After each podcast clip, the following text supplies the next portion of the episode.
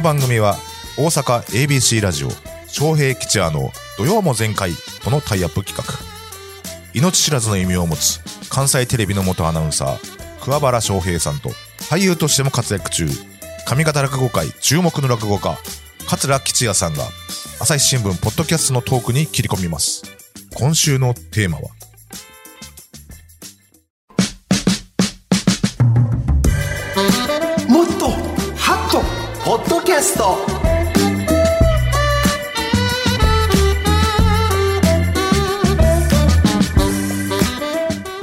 政治経済文化などニュースの枠を超え毎日配信されている無料の音声番組朝日新聞ポッドキャスト、はい。土曜も前回でもハッとするような朝日新聞ポッドキャスト話題のエピソードをこの時間に紹介してまいります、解説は朝日新聞大阪本社生活文化部の武田真夫さんです。おはようございます。よろしく。おはようございます。お願いします。よろしくお願いいたします。はい。本日取り上げる朝日新聞ポッドキャストテーマは、徳川宗家末裔に聞く徳川家の真実。おや朝日新聞ポッドキャスト、こんな歴史ロマンみたいなテーマも扱うんですね。はい、実はそうなんです。あの、過去にはですね、古墳を扱ったり、あるいは、あの、古代出雲を扱ったりしてるんですけど、今回は、あの、徳川家広さんという、あの、徳川宗家19代目にあたる方なんですが、この方に4回にわたってインタビューしており今ます。現存されてて19代よ。はい。お元気なんですねはい。あの、お元気です。それで、えっと、今3回目まで配信されてるところですかね。はい。へえ。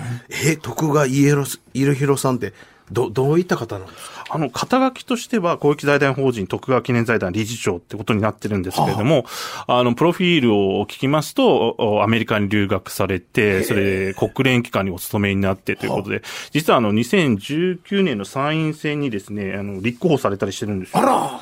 で、その時のですね、えー候補者紹介の記事を探してきたんですけど、ほう。そこにはこんな風に書いてありました。両親から主張には賛成だが、まず体重を減らせと苦言を受け、ダイエットに取り組む。まあ、滑腹の言い方なのかなと思いますけど。主張は、18代目が19代目に。主主張は正しいけど、体を気ぃつけという。まあ私もダイエット必要なんで、あの、非常に親近感を覚えましたが、あの、あとゾンビ映画がお好きだそうで。あその人があの令和徳川チャンネルっていう財団法人の YouTube で、そのゾンビ映画について語ったりと。もうやっぱり徳川家のお殿様いう感じします？今も、今の世も。いや、あの、私、ちそんなことょっと直接お会いしたわけではないんですけど、ただ、あの、ね、徳川、え吉野さんだと、あの、かなり多趣味な方だったので、この方も多趣味なのかな。多趣味な人あのなとちょっと思ってみましたけど。はい。そんな19代目が出演した朝日新聞ポッドキャストで語っていらっしゃるのが、最後の将軍15代の徳川慶喜。お、話題の人や。ほんまにな。さあ、えー、19代目が語る15代目15代目徳川慶喜とはどんな人物やだったのか。早速その音声聞いてみましょう。ニュースの現場からタイトルは、徳川慶喜政権返しても実権握るはずだった。19代家広さんが語る2。ナビゲーターは朝日新聞ポッドキャストの岸上渉さんと徳川宗家19代目徳川家広さんです。歴史の授業ではですね、まあ、徳川家最後の将軍、はい。えー15代、えーしかも大政奉還をしたとはい。いうことで、あの二条城のね、え絵なんかはい。を見ながらですね、皆さん勉強されたかと思いますが、実はあの前半生みたいなあんまり知られていないっていうか、僕も不勉強でよく存じ上げなかったんですけど、え実際はどんな人だったのかというところはい。をちょっと教えてもらえますか、あのーまあ、非常に再起間髪、とても頭がいいというふうに言われていてですね。それで、まあ、黒船が来て、そして安政の大国があり、いい大老暗殺がありという中で、あの、すごい国難の時期なので、うん年もそれなりで、うんで、頭がいいとみんな分かっている、ケーキさんを将軍にしましょうというムーブメントがうんあったわけでございます。はいまあ、その結果として安政の大国になる。はいはい。翔平さんは徳川慶喜さん。ああもう大政奉還して、はいはい我が京都、今までずっと首都やったのに、なんで東京持っていくの？ほんまにもうええ加減にしや。ええ加減にしやあれやったらずっと京都弁が標準語やったんです。私もアナウンサー試験の時、君は標準語できんのか。いやいや、100年前までこれが京都弁やったんで、あの、標準語やったんですけど言ってもあかんかった。ほんまに京都。でも周りの店、まんじゅう屋とか全部東京持って行ったんやから、ほんまに。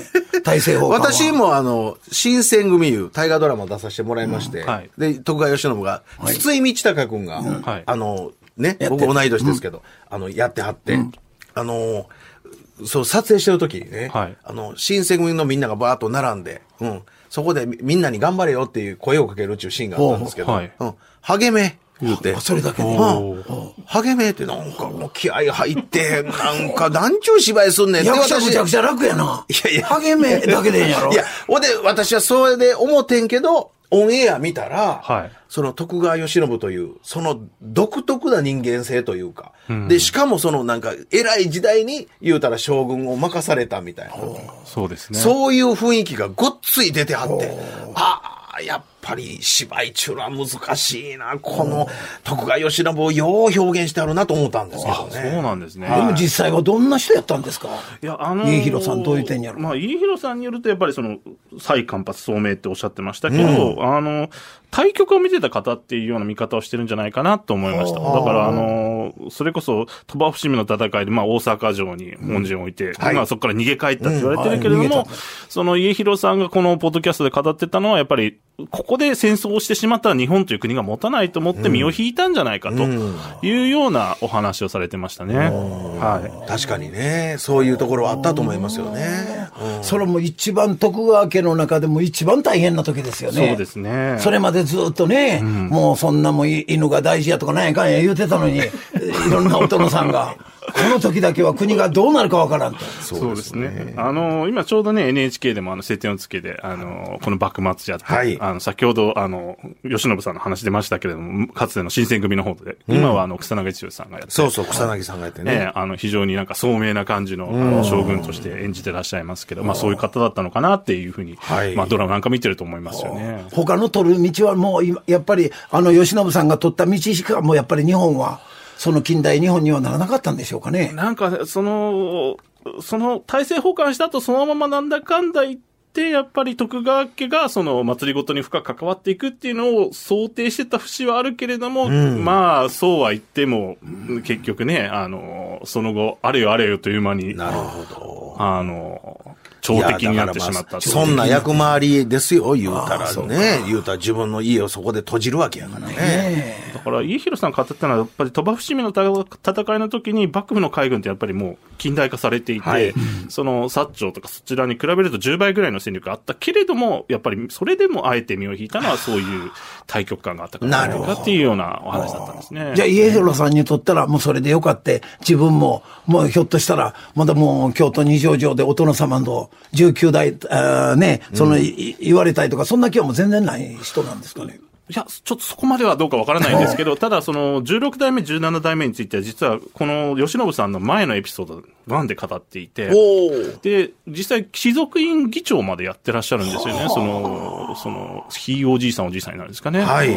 だから、あの、明治政府になった後も、その徳川宗家っていうのは、そそう、かなりその立場的に大切にされていた部分もあったのかなというふうに思いますね。エピソード1、エピソード3、4とございますスターウォーズみたいですね。ね スターウォーズみたいですけど、ポッドキャストでございますから、はいはいぜひ聞いていただきたい。ただです、聞くのは。はい。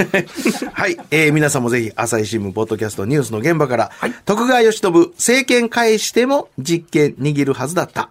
19代家広さんが語る2、チェックしてみてください。聞き方は簡単です。お持ちのスマホ、パソコンから、朝日新聞、ポッドキャスト、徳川義信で検索するだけ。もしくは土曜も前回のツイッターで今日前ご紹介した、今日ご紹介したエピソードをリンクできます、リンクしてますので、そこからお聞きになることもできます。